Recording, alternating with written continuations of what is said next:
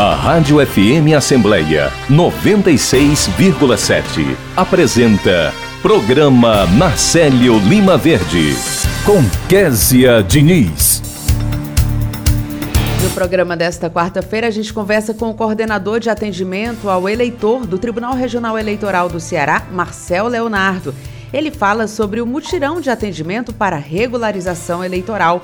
O repórter Silvio Augusto está na Assembleia e acompanha os destaques que ocorrem na casa. No quadro Direitos do Trabalhador, a gente conversa com o subprocurador-geral do Trabalho no TST, o Dr. Gerson Marques, que esclarece as leis trabalhistas na prática. Tem entrevista com assessor jurídico e presidente executivo do Sindicato do Comércio Varejista dos Produtos Farmacêuticos do Ceará, Fábio Timbó, que fala sobre a falta de medicamentos para síndromes gripais nas farmácias do Ceará. A gente conversa ainda com a médica Bruna Custódio sobre o aumento dos casos de chikungunya em Fortaleza. Tem entrevista ainda com o presidente da Comissão de Agropecuário, do, o deputado Moisés Braz. O colegiado debate sobre o corte do INSS e atrasos de benefícios para os trabalhadores rurais. O repórter Cláudio Teran está aqui na Assembleia e acompanha os destaques da sessão plenária de logo mais.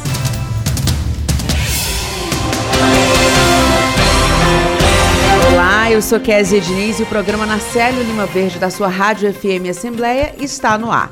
Seguimos juntos até às 9 horas.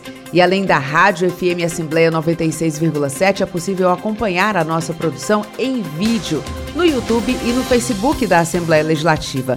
Você também pode ouvir o programa no podcast Rádio FM Assembleia, disponível nas plataformas de áudio Spotify, Deezer, Apple Podcasts e Google Podcasts. Basta se inscrever e acompanhar as nossas produções. E para participar do nosso programa enviando algum comentário ou sugestão, é só mandar uma mensagem para o nosso WhatsApp. O número 859-8201-4848. Eu agradeço a você desde já pela companhia. Rádio FM Assembleia 96,7. Com você no centro das discussões. O cearense mostra sua inteligência desde cedo, como o Henrique, de Quixadá, que só tem 18 anos, mas já sabe tudo sobre os riscos das fake news, as notícias falsas na internet. Eu sou novo, mas não sou abestado não. Gosto de ser bem informado, mas quando fico na dúvida, checo sempre se é verdade. Boato na internet? Hum, eu não caio não. Assembleia Legislativa do Estado do Ceará, na defesa do cidadão e da sociedade, compartilhando com você o combate às notícias falsas na internet. Entrevista.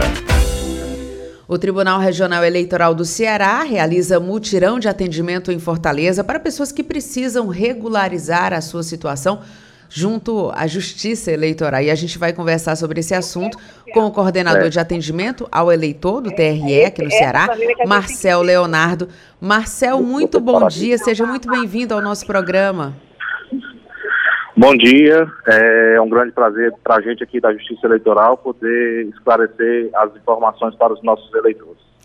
Marcel, esse mutirão que está acontecendo, né, essa ampliação de atendimento que está acontecendo lá no centro de eventos, ela é bem semelhante ao que acontecia antes, é, antes da pandemia, inclusive, em anos eleitorais, lá no ginásio Paulo Sarazate, aqueles são os mesmos serviços disponibilizados? É, Kézia, eu estou com um problema de comunicação, não consigo ouvir 100%, mas eu entendi sobre a pergunta a respeito da diferença para aqueles eventos que aconteciam antigamente no ginásio Paulo Salazar. Né? Isso. A, a, assim, a Justiça Eleitoral tem uma preocupação que a gente sabe que nos últimos dias de prazo, geralmente a demanda sobe muito. Então a gente tem uma preocupação de, de trazer para o eleitor um espaço que traga uma maior comodidade, né, um maior conforto, para que a gente não seja pego de surpresa né, e não tenha condição de atendê-lo como deveria.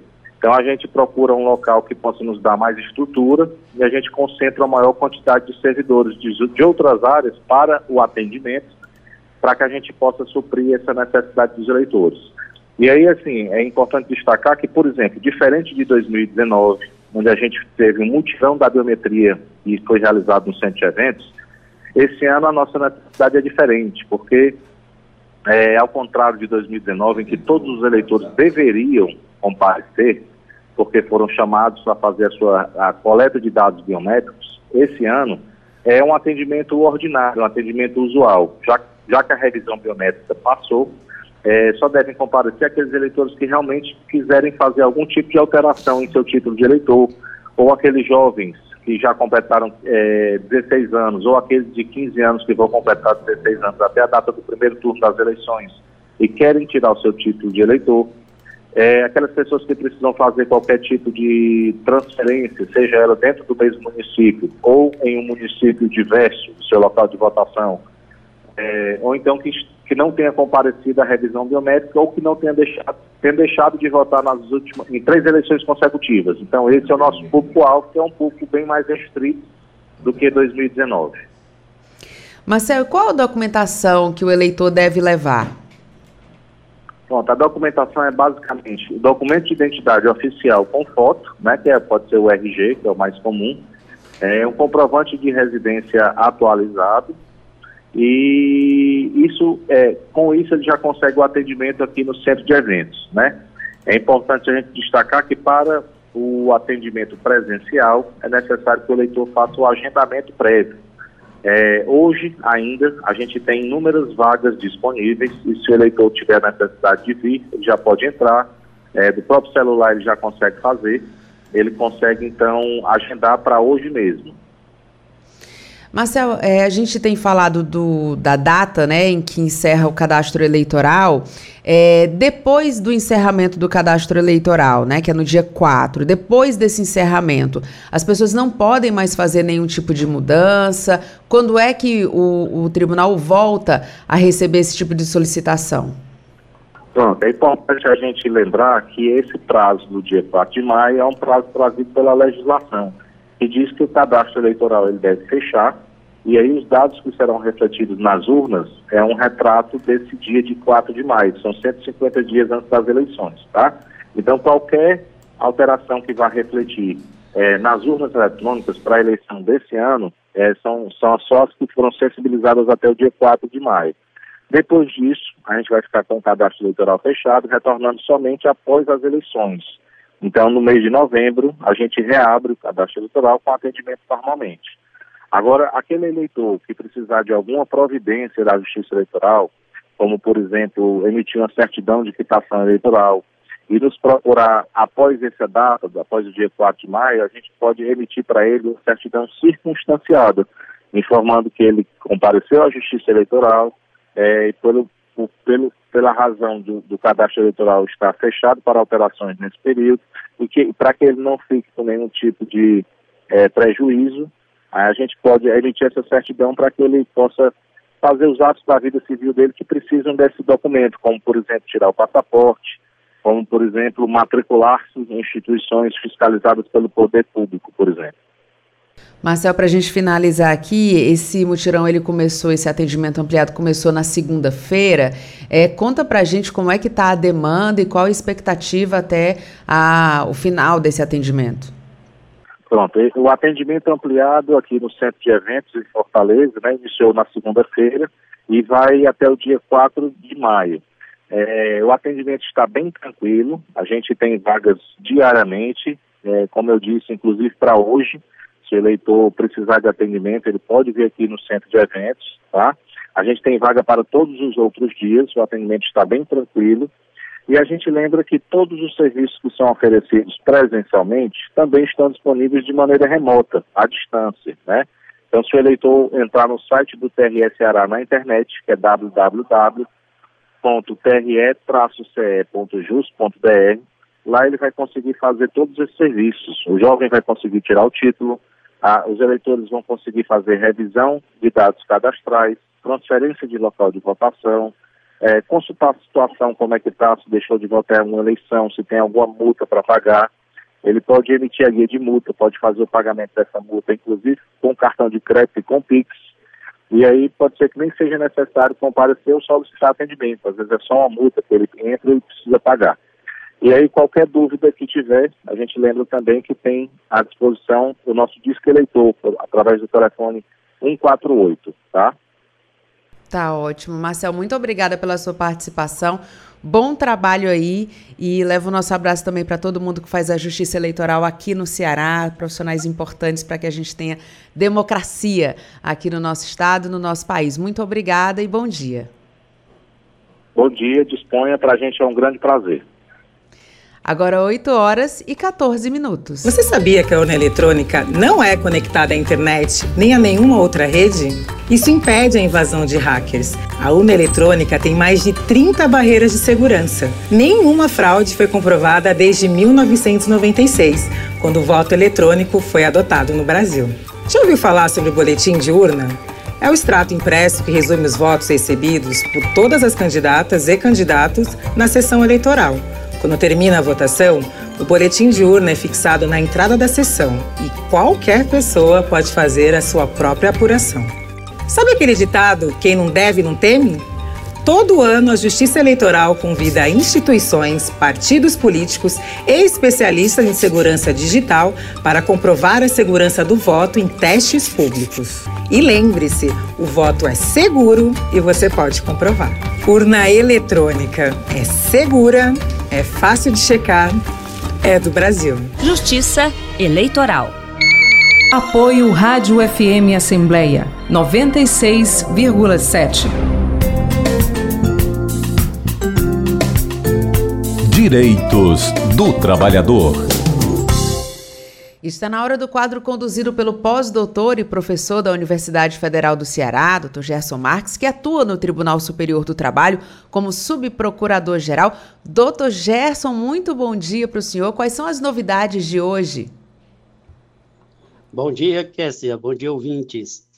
Kessia, hoje eu vou falar sobre cesta básica. E a razão é, há poucos dias, um aluno me perguntou o que era cesta básica e onde é que está o fundamento jurídico, né, a lei que prevê a cesta básica. E depois disso, eu estava andando num supermercado em Brasília, eu vi os trabalhadores, dois trabalhadores conversando entre si, perguntando por que, que o fulano recebia cesta básica e o cicrano lá não recebia cesta básica. Eu fiquei curioso, é, ouvindo essa dúvida deles e depois procurei esclarecer, pedi permissão e esclareci. E estou trazendo esse esclarecimento aqui para os nossos ouvintes e as nossas ouvintes. E eu começo dizendo que essa cesta básica, essa ela, ela varia. Às vezes fica na casa dos 70 reais, às vezes na casa dos 100 reais, dos 200, 300. Eu já vi uma categoria de trabalhadores no estado do Ceará em que a sua cesta básica ultrapassa os 500 reais, né? Uma cesta básica muito boa. E essa cesta básica ela é paga mensalmente, todo mês o trabalhador que tem direito a ela recebe. E o que define esse valor é a negociação coletiva que é feita entre o sindicato de trabalhadores e a empresa ou o sindicato patronal. Então, a base jurídica que fundamenta esse direito não é a lei, não. Não tem lei garantindo esse direito aos trabalhadores. Trata-se de um, um direito que é conquistado pelo sindicato. E o valor, ele é negociado, porque vai depender do poste da empresa, da capacidade econômica da empresa, da força de pressão que o sindicato tem sobre as empresas, e para isso é importante que os trabalhadores é, colaborem com a sua entidade sindical, no sentido de se filiar com, no sindicato, participar das suas assembleias. Sindicato forte é aquele sindicato que tem o maior número de trabalhadores é, filiados. Antigamente, essa cesta básica ela era, ela era concedida em bens mesmo, gêneros alimentícios. Então, era é, um quilo de arroz ou dois quilos, ia depender da negociação. Aí tinha feijão, tinha açúcar, café, manteiga, sardinha, é, farinha, é, uma série de gêneros alimentícios. E mais com o continuar do tempo, e é, se evoluiu para que esses gêneros alimentícios eles fossem transformados em, transformados em dinheiro, em pecúnia. E aí se passou a calcular quanto é que aquela cesta básica seria transformada em, em pecúnia. E a partir daí, até para facilitar a operacionalização, acabou se tornando aquela cesta de gêneros alimentícios em um valor pecuniário, que ora é pago ao trabalhador é, no próprio contra-cheque, ora é pago em um cartão específico que ele recebe para ele usar no supermercado ou no comércio onde, onde aceitar esse tipo de cartão. E uma observação é que a cesta básica, ela não é salário, ela é uma quantia que o trabalhador recebe além do salário. Então, como ela não tem natureza salarial, ela não é computada para efeitos de férias, 13 terceiros, é, INSS, FGTS, então não é contado para nada disso, é apenas um acréscimo salarial. E quem é que tem direito à cesta básica? Né? Como eu falei, quem tem direito à cesta básica é aquele trabalhador que pertence a uma entidade sindical que tenha negociado esse direito com a empresa ou com o sindicato patronal. E como a empresa, às vezes dentro de uma empresa, tem trabalhadores que são é, que pertencem à base de representação de um sindicato ou à base de representação de outro sindicato, e que às vezes um sindicato tem cesta básica e o outro não tem, é isso que leva à diferença, que na mesma empresa, às vezes, trabalhadores recebem cesta básica e outros trabalhadores não recebem, exatamente em razão da distinção de categorias que existe dentro da mesma empresa. Enfim, a mensagem de hoje, sendo assim, é que a cesta básica é um direito negocial, não é um direito previsto em lei, e é importante que os trabalhadores fortaleçam as suas entidades sindicais, para que essas entidades consigam a cesta básica, que é um, um direito tão importante hoje, uma conquista importante, porque as coisas estão muito caras, né? Arroz, feijão, açúcar, está subindo todo dia e o trabalhador já está sentindo dificuldade em comprar esses gêneros alimentícios. Então, qualquer um dinheirinho a mais em cima do salário é, é confortante. E, portanto, são essas que essas informações que nós tínhamos para hoje. Um grande abraço a você, um grande abraço a todos os nossos ouvintes. Para o senhor também, doutor Gerson, um grande abraço e muito bom dia. Agora 8 horas e 20 minutos. Eu devia ter trocado os andares, mas a obra não podia parar. Eu devia ter verificado melhor os tubos. Estava chovendo muito.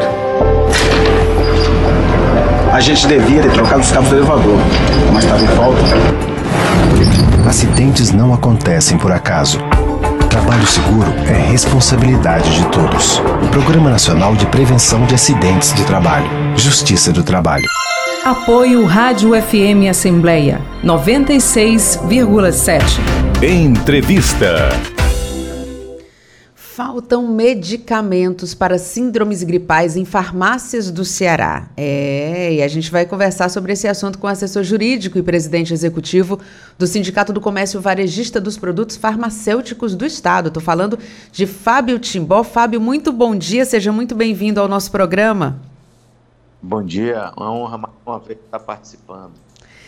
Fábio, como é que a produção industrial na área de medicamentos está sendo afetada é, com esse comércio dos medicamentos? O que é que as pessoas estão, quais são as dificuldades que as pessoas estão encontrando quando vão às farmácias e, enfim, não tem o que está procurando ali, o que foi indicado pelos médicos à disposição? Bom, é, inicialmente quero registrar que nós congregamos 2.500 farmácias e drogarias em todo o estado do Ceará e nós fazemos parte do varejo farmacêutico, ou seja, nós não produzimos e ficamos refém dos distribuidores que, por sua vez, nessa, nessa cadeia inversa, ficam refém da indústria farmacêutica brasileira e mundial. É, com esse momento pandêmico, nós enfrentamos uma série de problemas com um aumento significativo, exponencial da demanda mundial o mundo inteiro não estava preparado para esse aumento significativo da demanda. E a exemplo do que aconteceu no final do ano passado, onde nós experimentamos a terceira onda da Covid, finalzinho de dezembro, começo de janeiro, terceira onda do Covid, cumulada com a antecipação da, da, da, da, da influenza. Né? Uma influenza, inclusive, com uma, com uma nova cepa que, que, que não, não fazia parte da campanha de vacinação. Então, esses fatores, acumulado com é, problema é, mundial da grande demanda, porque eu registro isso, que essa demanda, é, todos os países do mundo aumentaram e a capacidade da produção instalada da indústria é, é, não era suficiente, não é suficiente para atender. Vou dar um exemplo. Se a indústria farmacêutica mundial trabalhar de, de janeiro a dezembro levando em consideração que ela não trabalha porque no final do ano ela tem recesso, tá? Mas hipoteticamente que ela trabalhar de janeiro a dezembro, falta 20%, porque nós estamos refém é, dos, da, da, da química fina, que são provenientes de produtos naturais, por exemplo, o sal. né? o sal que vem da Indonésia, que vem da Índia, que está refém de problemas climáticos, de alta de dólar, de frete aéreo, terrestre, pandemia, lockdown, dólar, energia. Somado-se a isso, a indústria brasileira, em algum momento, em parceria com o governo federal, cedeu ali uma parte do, do, do é, de horas do seu maquinário para produzir produtos mais importantes, a saber, por exemplo, como kit COVID, como, como outros tipos de medicamentos para intubação, é, é, é, é, analgésicos, dentre outros, que foi muito utilizado e a imprensa é, divulgou a falta desse produto, inclusive colapsando até em alguns hospitais. Bom, dito isso, é só para fazer um cenário do que está acontecendo no mundo. E agora, além disso, ainda tem a guerra, a guerra na Rússia e na Ucrânia, que mexe com toda a, a, a com, com alguma, porque o, o, a, a, a Rússia também tem a sua importância dentro do, dessa dinâmica, né? De sorte que nós que ficamos refém disso, é, e as farmácias que trabalham com estoque reduzidos, por que estoque reduzido? Porque não tem espaço. Então a farmácia ela compra todo dia, toda semana. E aí nós nos deparamos agora, especificamente nesses últimos 30 dias, com a falta de certos medicamentos é, de uso pediátrico, né? Para nossa surpresa, porque havia uma promessa da indústria farmacêutica de fazer, de tentar é, regularizar isso. Então, analgésicos, antibióticos, é, é, pediátricos e até adulto também, é, aqui e acolá em alguns estabelecimentos estão faltando, né? Então, hoje a situação é essa, é que existe de fato um, uma ausência e uma falta de medicamentos pediátricos para gripes e demais doenças respiratórias. É, os pais têm buscado algumas alternativas, é possível é, conversar com os médicos, os médicos estão recebendo também essa informação. Como é que está funcionando na prática, Fábio? Bom, na prática, eu quero dizer que para deixar registrado pela tamanha audiência do programa é que nós estamos saindo agora de uma pandemia. Pelo menos a questão da, da, do estado de emergência foi levantada agora pelo governo. Então nós estamos saindo desse estado pandêmico. Porém, o que nós que estamos, nós somos a porta de entrada do sistema de saúde. O cidadão primeiro ele vai à farmácia, né? Então, é, o que nós temos, estamos percebendo é um aumento significativo de certas doenças, apesar da diminuição da Covid. Por exemplo, dengue, chikungunya, é, é, vários tipos de a, as gripes, influenza, os tipos de influenza, o H1N1, etc. Porque nós, nós estamos, tudo isso sempre ele é trazido com a quadra invernosa.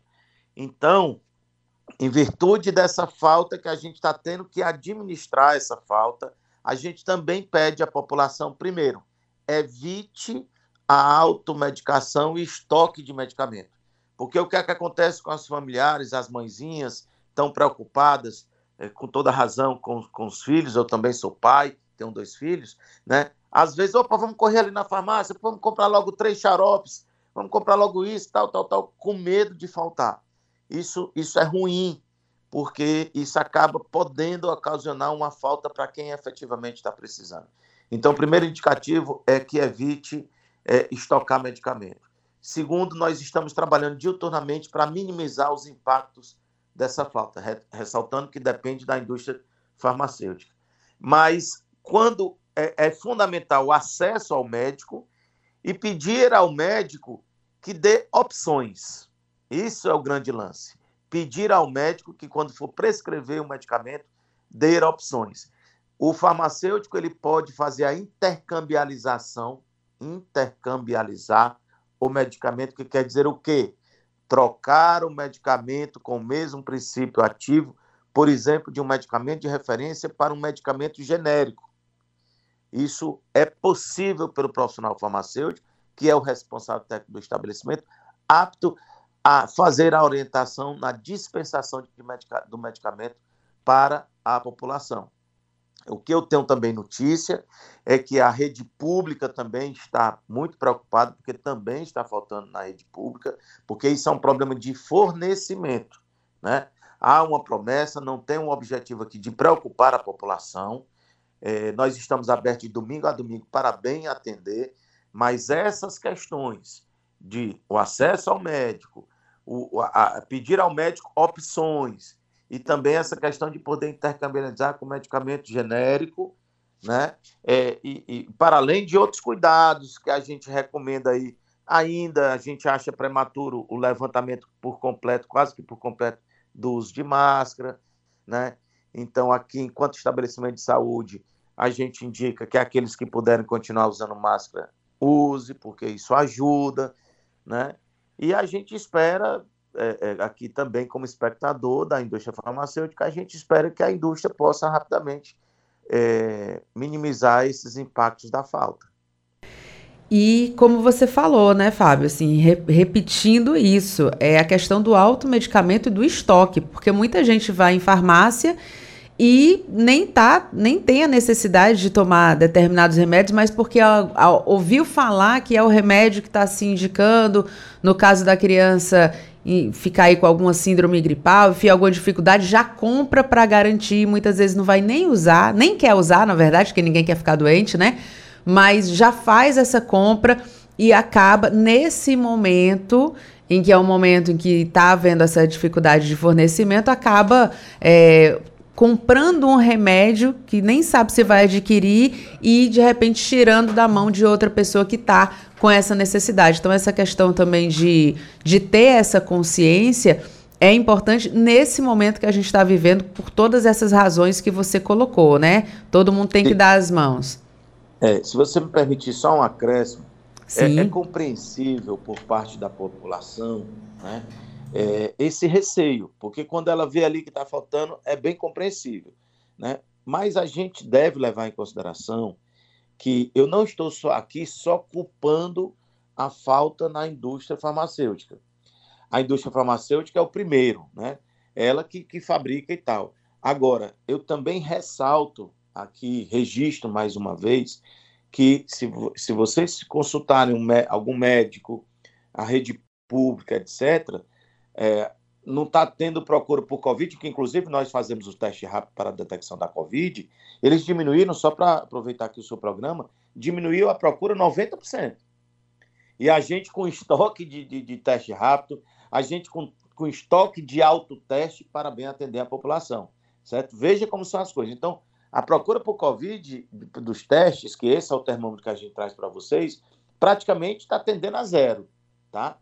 É, mas veja que esses polivitamínicos, esses antigripais, é, antitérmicos, esses medicamentos que são utilizados quando o cidadão está com dor de garganta, está gripado, aí você somando a isso uma quadra invernosa tão significativa como essa, né? É, aí vem é, a, a, a, a população que não se vacinou. Isso foi uma crítica feita pelos órgãos públicos no ano passado, porque o pessoal estava mais preocupado com a Covid do que outras coisas. Então, o alcance da vacinação de gripe não foi o ideal no, nos, nos dois últimos anos. A vacinação começou agora, né? Então, é todo esse somatório de coisas que traz essa dificuldade. Daí porque é fundamental que a população possa evitar. Quem sou eu? Não sou médico. A gente aqui fala enquanto um estabelecimento importante é, que, que, que é, contribui para a, a, a saúde no, no, nosso estado. Somos parceiro do, da Secretaria do, de Saúde do município, do estado. Estamos juntos tentando superar essas dificuldades. Mas veja, concorde comigo, da importância do cidadão, de se cuidar, de evitar né, é, se expor, enfim, para que a gente possa é, é, e a, sabendo que nós esse ano de 2022 é um ano ainda para ir voltando ao normal. Eu não sei dizer, eu não sei dizer quando a indústria é, farmacêutica mundial vai continuar, vai chegar aos patamares lá de 2019. Entende? Então é preciso a gente entender, não baixar a guarda e procurar se cuidar para minimizar é, é, essa, esses problemas. E espero que a quadra invernosa, apesar de água ser muito bom para o povo do sertão, para o agronegócio, etc. Tal, espero que, que o excesso da chuva passe, porque aí também essas síndromes respiratórias, é, é, as alérgicas e etc., elas vão, também vão passando e voltando a uma normalidade. Verdade.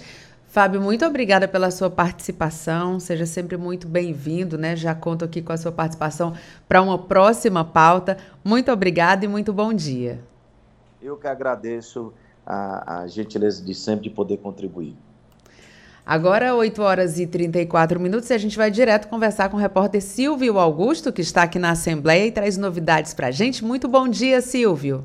Bom dia, Késia. Bom dia a todos o Centro Inclusive, Inclusivo, né, o Centro Inclusivo para Atendimento e Desenvolvimento Infantil, CIAD, aqui da Assembleia Legislativa, realiza daqui a pouco uma atividade que tem o tema Lugar de Autista é em todo lugar. A iniciativa faz parte das ações promovidas pelo CIAD durante o mês de abril, em alusão ao Dia Mundial de Conscientização do Autismo, que transcorreu no dia 2 deste mês. Para falar sobre esta atividade, sobre esta ação, do que vai acontecer aqui daqui a pouco, vamos conversar com a coordenadora do CIAD, Saskia Vaz. Bom dia. Bom dia, bom dia, Kézia, bom dia a todos. É, nós estamos hoje aqui é, realizando, finalizando o nosso mês de abril com essa atividade, onde nós estaremos trazendo uma apresentação artística é, com um jovem é, percussionista e autista, né? É, na verdade, esse, esse essa programação, ela traz o, a temática de lugar de autista é em todo lugar, onde nós estamos trabalhando é, é, essa temática de forma nacional. E hoje a gente vai ter essa apresentação artística, nós vamos trazer é, pessoas com transtorno do espectro autista que hoje estão é, dentro de diversas áreas de trabalho, psicólogos, é, artistas plásticos. E nesse momento a gente vai estar também inaugurando a nossa sala de convivência, que é um espaço que nós temos para realizar diversas atividades, que terá o nome do artista plástico e autista Eduardo Aragão, que é filho de uma servidora nossa da casa, Jaqueline Aragão, e onde nós estaremos todos juntos conversando nessa roda de conversa e trazendo essa temática é, onde lugar de autista é em todo lugar, né? Para a gente poder trabalhar essa um pouco essa questão de, do preconceito que ainda existe é, com relação ao TEA. Doutora Saskia, o CIAD tem o objetivo de dar maior visibilidade ao transtorno do espectro autista, é, contribuindo para a redução da discriminação e preconceito que cercam as pessoas afetadas pelo transtorno. Fora essas atividades, essas ações que o CIAD vem fazendo, né, que outros serviços ele oferece? Bom, hoje nós estamos oferecendo o serviço de triagem, né? De, essa triagem ela é feita para a gente é, é, receber algumas crianças para realizar um, um, uma, um diagnóstico, às vezes definir, nós não podemos definir um diagnóstico de autista, mas pelo menos para amparar e acolher essas crianças e essas famílias, né? É, além disso, a gente também desenvolve atividades com as famílias, né? Porque a gente é, traz essa questão do sistêmico para dentro do CIAD. A gente não olha a criança somente como um, uma criança que precisa de um tratamento, mas como um ser humano único que tem suas potencialidades e que podem ser desenvolvidas. E para que isso aconteça, ela precisa do acompanhamento terapêutico, do acompanhamento médico e precisa também que a, a família esteja é, bem preparada para realizar esse trabalho junto conosco, além da escola. Então, a gente faz toda, todo o acompanhamento da, da criança nesse formato, né, para que a gente possa realmente é, ver aquela criança evoluindo. A partir de que idade né, o CIAD atende as crianças? É, a gente está atendendo crianças é, a partir de dois anos de idade, porque a gente entende que quanto mais cedo é, iniciar o acompanhamento é melhor. E, e atendemos também é, adolescentes de 12 a 16 anos. Né? Então, normalmente, essa criança que está é, sendo atendida até os 12 anos, ela sai, ela sai do acompanhamento, de um acompanhamento mais individualizado e começa a se inserir numa, num outro programa que é voltado para os adolescentes. Tanto atende os servidores da casa, os dependentes, como a comunidade em torno. Exatamente. O nosso público prioritário são os servidores da casa e havendo, tendo vagas, né, a gente também faz essa, essa triagem para atender a comunidade aqui que está próxima a nós e que precisa tanto também. Muito obrigado. Conversamos com Saskia Vaz, coordenadora do CIAD, do Centro Inclusivo para Atendimento e Desenvolvimento Infantil, que daqui a pouco realiza atividade com o tema Lugar de Autista é em todo lugar. Lembrando que a primeira-dama da Assembleia Legislativa, Cristiane Leitão, também vai estar aqui neste encontro. Rádio FM Assembleia com você no centro das discussões. Obrigada pela sua participação, Silvio. Agora 8 horas e 39 minutos. Remédio é coisa séria. Cuidado com o remédio recomendado pelo balconista. Ele não é médico nem farmacêutico. Se houver dúvida quanto a um tipo de medicamento, peça para falar com o farmacêutico, que é o responsável técnico pela farmácia. Ele deve ter curso superior em farmacologia e por isso está habilitado para prestar informações sobre o uso e o efeito dos medicamentos. Campanha pelo uso racional de medicamentos. Apoio Rádio FM Assembleia 96,7. Entrevista. E o mês de março tem um maior acumulado de casos de chikungunya, com 411 confirmações só aqui em Fortaleza. Sobre esse assunto, a gente conversa com a médica Bruna Custódio. Bruna, muito bom dia, seja muito bem-vinda ao nosso programa. Bom dia, bom dia, Késia, bom dia a todos os ouvintes. É um prazer enorme estar aqui com vocês novamente para falar sobre a febre chikungunya, né? Que tem aí já infectado muitos pacientes. Você trouxe um dado de Fortaleza, mas os casos só no Ceará já cercam, chegam a cerca de 7 mil casos suspeitos, com quase 3 mil de confirmados, então é muita chikungunya nesse período chuvoso. Bruno Bruna, e de fato a gente conversando, enfim, com qual, em qualquer roda de amigos, familiares, a gente tem alguém que está com chikungunya ou alguém que tem notícia, né, de alguém muito próximo que está com chikungunya. Tem alguma conclusão já sobre as causas desse aumento tão expressivo?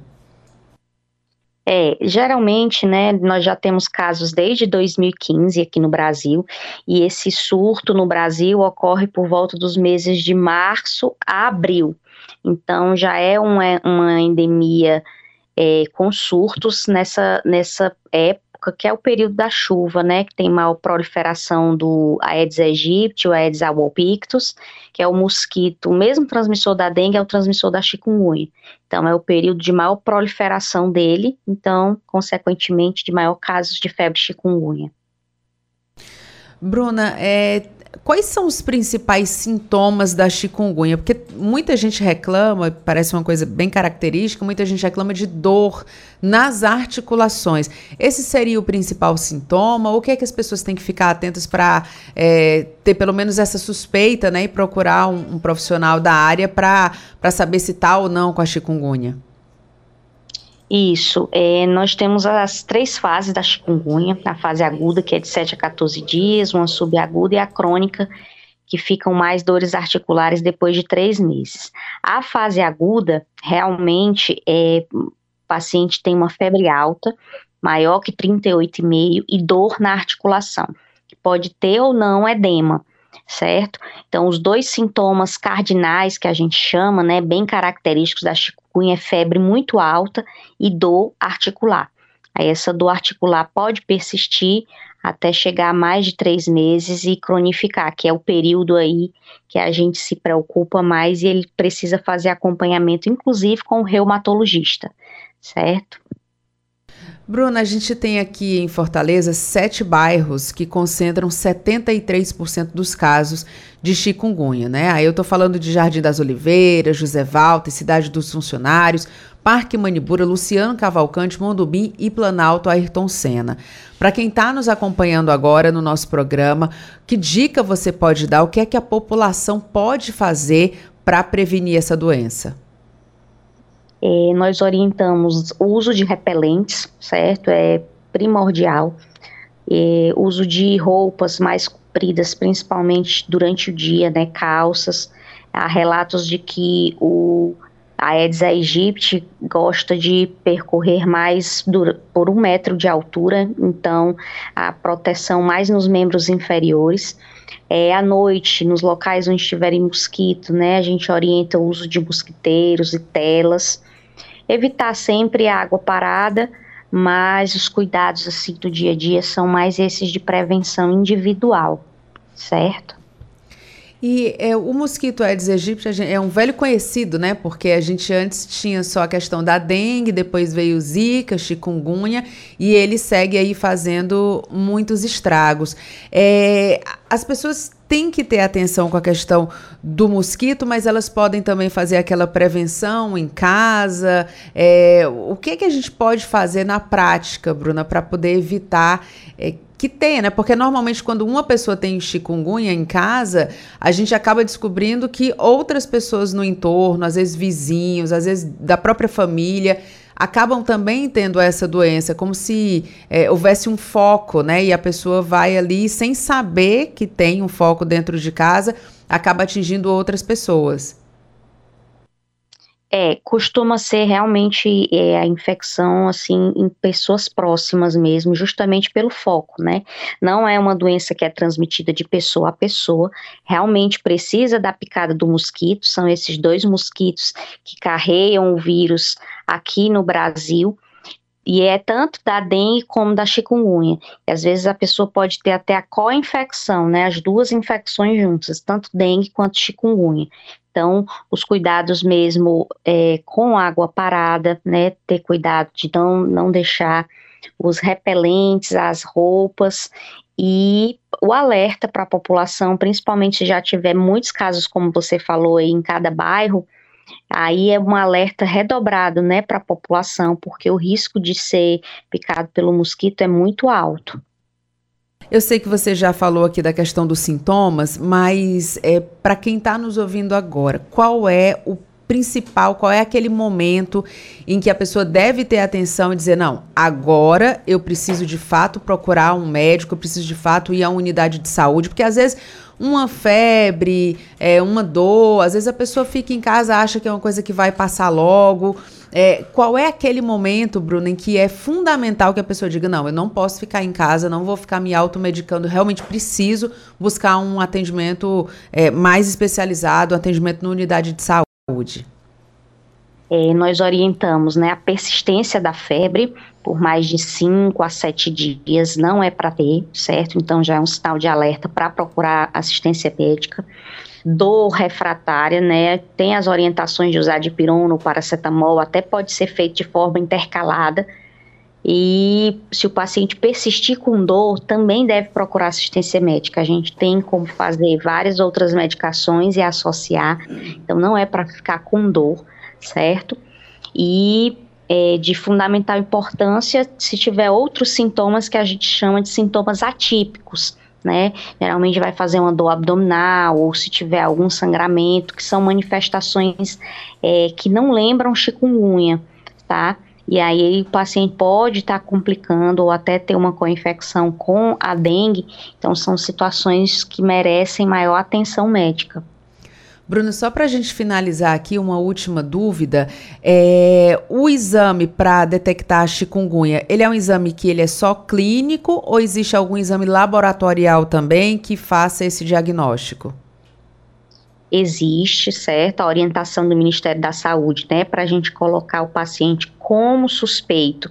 É realmente a clínica e a epidemiologia, aquela clínica de 38,5 e a artralgia é mais um dado epidemiológico, né? Se é uma área endêmica, que o Ceará é sim uma área endêmica, e existe para diagnóstico tanto a Associação Clínica Epidemiológica e o laboratório. A gente tem como fazer a sorologia da chikungunya, certo? Que é orientada por fazer em torno de 5 a 10 dias depois do início dos sintomas. A gente pede sorologia IgM e IgG, Existe a cultura, né, do vírus, que é um método mais caro, a gente costuma usar pouco. Tem o PCR do vírus também, que pode ser feito já mais inicialmente, mas principalmente a gente pede a sorologia, certo? Só que lembrar que só deve ser feita após o quinto dia da doença, senão ela tem um grande risco de vir negativo e o paciente ainda ter a doença. Tá, e aí é o diagnóstico, certo? Clínica, epidemiológico e laboratorial. Diagnóstico completo. Doutora Isso. Bruna Custódio, muito obrigada pela sua participação. Muito bom dia e bom trabalho. Bom dia, bom dia a todos. Agora, 8 horas e 48 minutos. Essa é uma convocação. O mosquito Aedes aegypti está pegando e está pegando como nunca. Não é que isso pareça uma guerra, isso é uma guerra.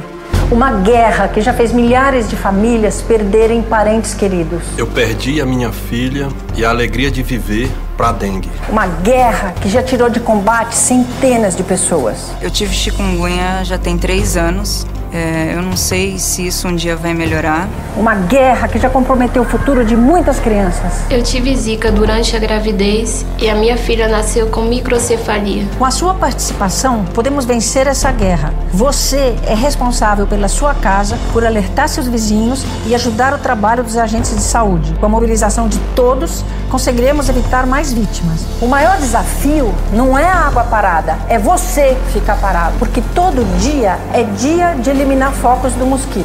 E você, já combateu o mosquito hoje? Proteja a sua família. Apoio Rádio FM Assembleia 96,7. Entrevista. A Comissão de Agropecuária da Assembleia Legislativa debate corte do INSS e atrasos de benefícios de trabalhadores rurais. Sobre esse assunto, a gente conversa com o presidente do colegiado aqui na Assembleia Legislativa, o deputado Moisés Braz. Deputado, muito prazer em receber aqui nos nossos estúdios. Seja muito bem-vindo e bom dia. Bom dia, o prazer é meu, uma satisfação muito grande estar aqui nos estúdios aí falando com o nosso ouvinte aqui da nossa FM Assembleia e a população do Ceará de um modo geral. Deputado, é, o senhor vem acompanhando essa luta, né? Já tem um tempo.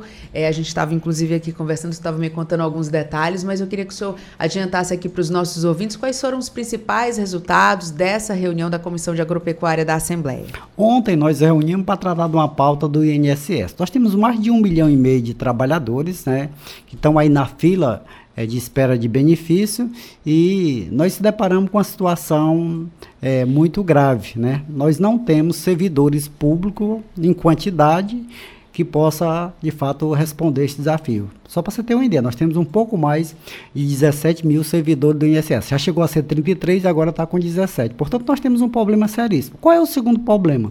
É que hoje o INSS é digital, mas nós temos muitos trabalhadores que não têm um celular, não têm uma internet. Alguns até têm, mas não dominam e tem muita dificuldade de fazer o seu cadastro e buscar seu benefício. Portanto, essa foi uma pauta que a gente pautou e tiramos como encaminhamento nesse ponto da gente, de fato, lutar pelo concurso público. Uma outra pauta que a gente debateu ontem na, é, na audiência pública foi a questão é, do corte que o governo federal fez, quase 1 bilhão, 980 milhões, e isso vai implicar a gente não ter várias prestações de serviço que dependem desse recurso. Portanto, tirou-se um outro encaminhamento de a, a, gente dialogar com a bancada federal, eu fiquei na responsabilidade de dialogar com o líder da bancada federal, ver se a gente consegue chegar até o governo federal e ver se consegue reverter essa perda que para nós é gravíssima nesse momento. E o terceiro ponto é a gente lutar também junto à bancada federal para que a gente possa garantir no orçamento do Estado para 2003 os recursos necessários é, em quantidade para que a gente não tenha essa política de fazer com que a cada momento que a gente tenha dificuldade, a gente está procurando. Então, essa pauta foi uma pauta é, muito extensa, mas a gente se debruçou entre esses pontos e o último dele, criar aqui um fórum de debate permanente.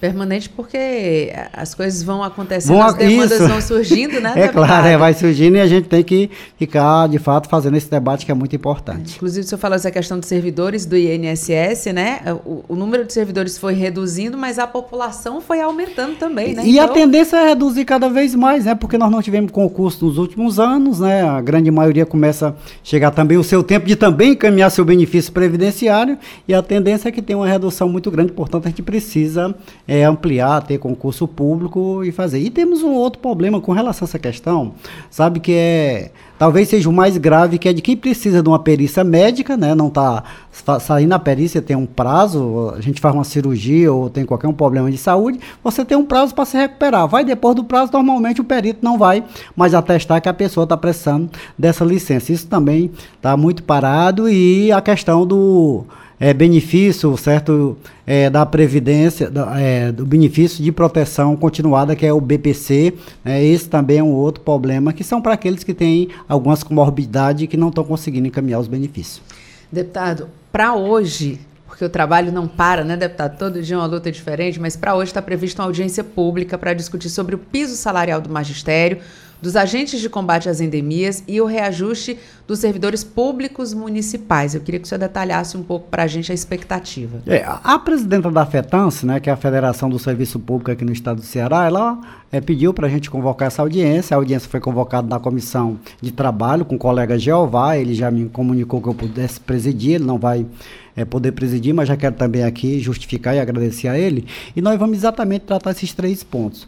Com essa questão da reposição salarial, né, nós temos alguns municípios que até agora não sentaram para, de fato, aplicar a reposição salarial. E nós temos algumas categorias que estão de fato muito prejudicadas, né? Porque os municípios do interior são municípios pobres, vivem de cota de participação do fundo de participação dos municípios e muitas das vezes não tem um diálogo permanente entre os servidores e os gestores público municipal, às vezes também o próprio parlamento municipal não faz essa construção e nós temos dificuldade para poder a gente tratar é, de, dessa questão. Mais voltado para essa questão que já é uma lei federal, que é a questão é, do reajuste, aí nós reconhecemos que tem alguns municípios que estão muito com muita dificuldade. Por quê?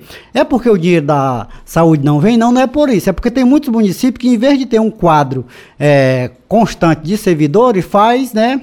É prestação de serviço, contrata prestação de serviço, a, algumas vezes até para garantir algum posto de trabalho para um e para outro, e a gente entende isso, mas eles hoje estão com um número, a grande maioria de servidores que não tem condição de aplicar os 33%. E tem que fazer, né? Uma lei federal, nós queremos é, trabalhar isso. E a questão dos agentes é porque são aqueles hoje, eu cheguei aqui, você estava exatamente tratando sobre a zika, sobre a, a dengue, essa questão, e são esses agentes, tanto de saúde como de endemia, que têm acesso a todas as residências residência do, da nossa população, tanto na zona rural como na zona urbana, e eu acho que é digno a gente fazer essa assembleia hoje, fazer esse debate e garantir aí que a gente possa conseguir aí um piso também para essa categoria. Deputado, o senhor que anda muito pelo interior do estado, né, conhece bastante, conhece muito a realidade, né, inclusive eu estava vendo no seu é, na sua apresentação aqui, né, o senhor é citado como a maior liderança sindical rural do Estado, então conhece de fato o que acontece, conhece as principais dificuldades. Eu queria que o senhor contasse para a gente hoje, né, qual é a realidade hoje, quais são as principais dificuldades, é, o que é que a gente tem hoje, depois de dois anos de pandemia, onde a gente vive muitos problemas na capital, né? Mas quais são as principais dificuldades no interior do estado? No interior, nós temos uma dificuldade muito grande hoje no, no estado do Ceará, que é em se tratando do público da agricultura, nós de fato estamos aí a, é, presta ter uma boa produção agrícola, né? Mas nós temos aí os problemas de escoação da produção, né? poucas estradas. Nós temos um problema seríssimo na zona rural, que é a questão da segurança.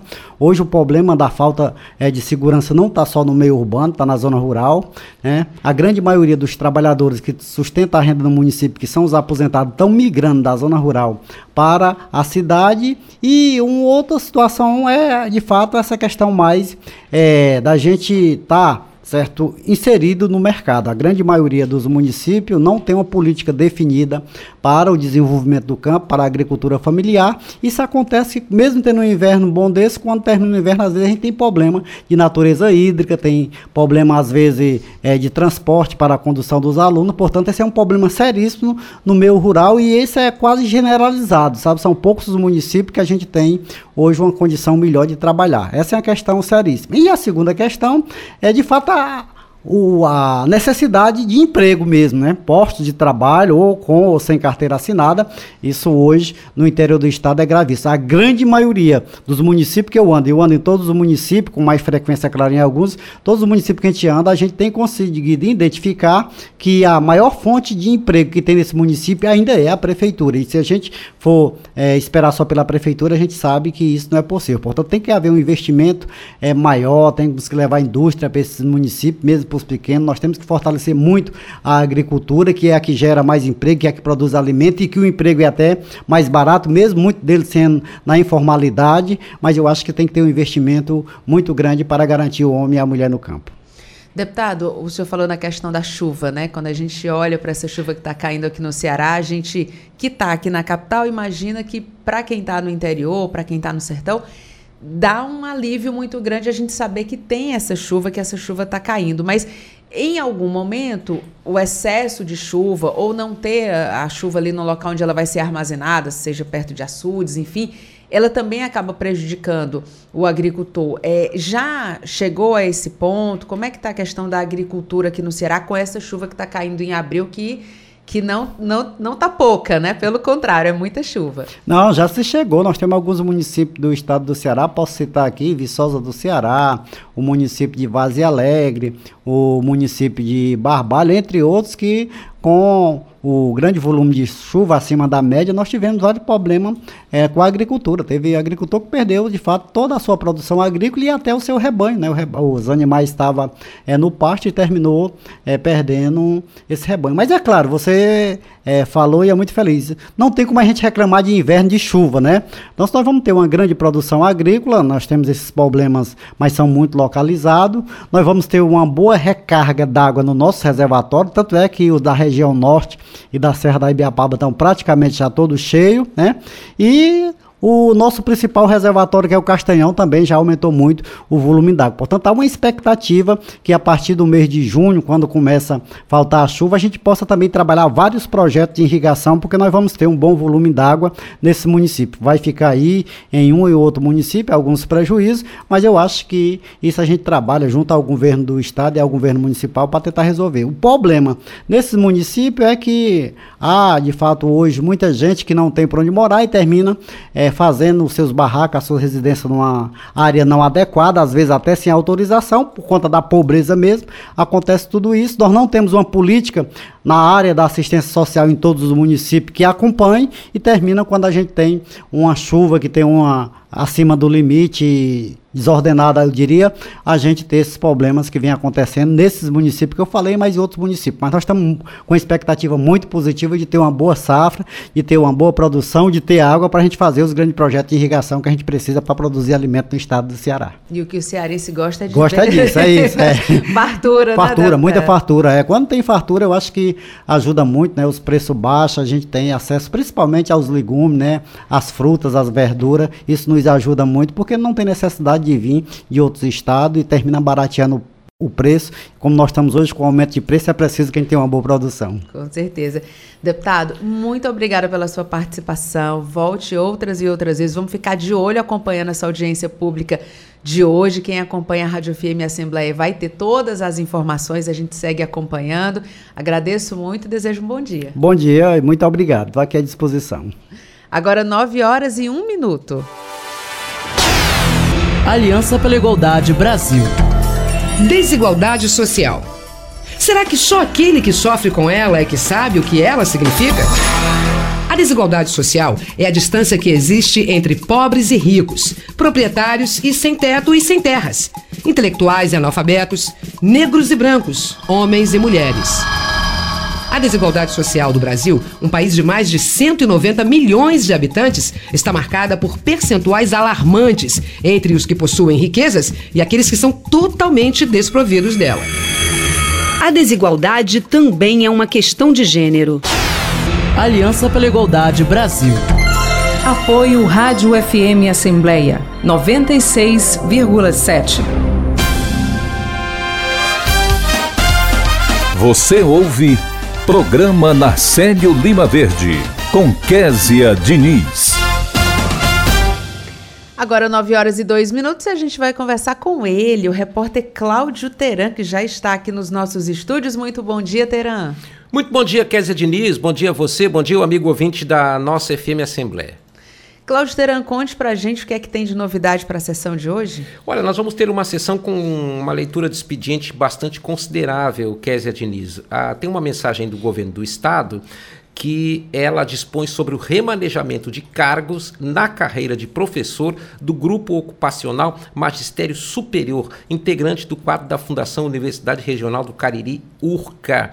Lá no Cariri, assim como nas demais universidades públicas do estado, há uma carência de professores. Tanto é que a governadora Isolda Sela anunciou um concurso para preenchimento de cargos lá na Universidade Estadual Vale do Acaraú.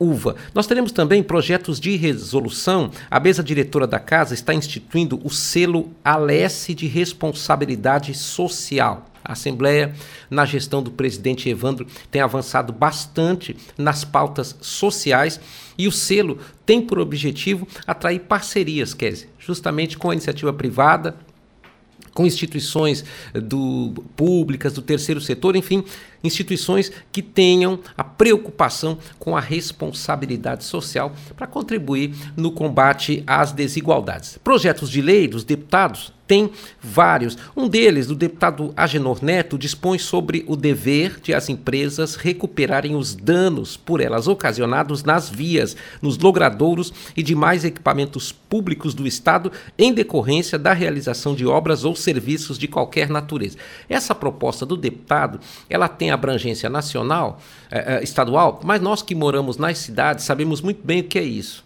Tem lá um asfalto perfeito né? Aí é preciso fazer uma intervenção por alguma razão de obras subterrâneas e depois, quando o conserto é feito, o remendo é de tal maneira mal feito que você fica com, vamos dizer assim, você asfalta um buraco, né? Você fica com, com um desnível na, na, na, rodovia. Esse tipo de situação ele se repete nas cidades e até mesmo em rodovias eh, de maior fluxo, em rodovias estaduais, em rodovias federais. Claro que com federais o, o, o Estado não tem como atuar. Mas o deputado Agenor Neto chama a atenção, a ideia do projeto de lei dele é justamente essa, é de, olha, danificou tem que entregar do jeito que estava, né? Que isso é uma coisa É o mínimo, É o né? mínimo, né? É o mínimo. Essa proposta ela vai ser lida na sessão de hoje, Kézia, e logo depois vai ser é, distribuída para as comissões técnicas. O deputado Sérgio Aguiar está propondo a instituição do Dia Estadual do Representante Comercial do Estado. O objetivo dele valorizar essa categoria tão importante para a economia do nosso Ceará. E tem outras ideias aqui, outras iniciativas dos senhores deputados, projetos de indicação também, que serão lidos na sessão de hoje. E tem oradores inscritos, Teran. Tem, com todos os tempos preenchidos, hein? Primeiro expediente começa com o deputado Niso Costa. O deputado Niso Costa, inclusive, vai tirar licença de 120 dias para interesse particular. Isso também será anunciado na sessão. O segundo tempo é do deputado Acrísio Sena. O terceiro expediente, do deputado David Raimundão.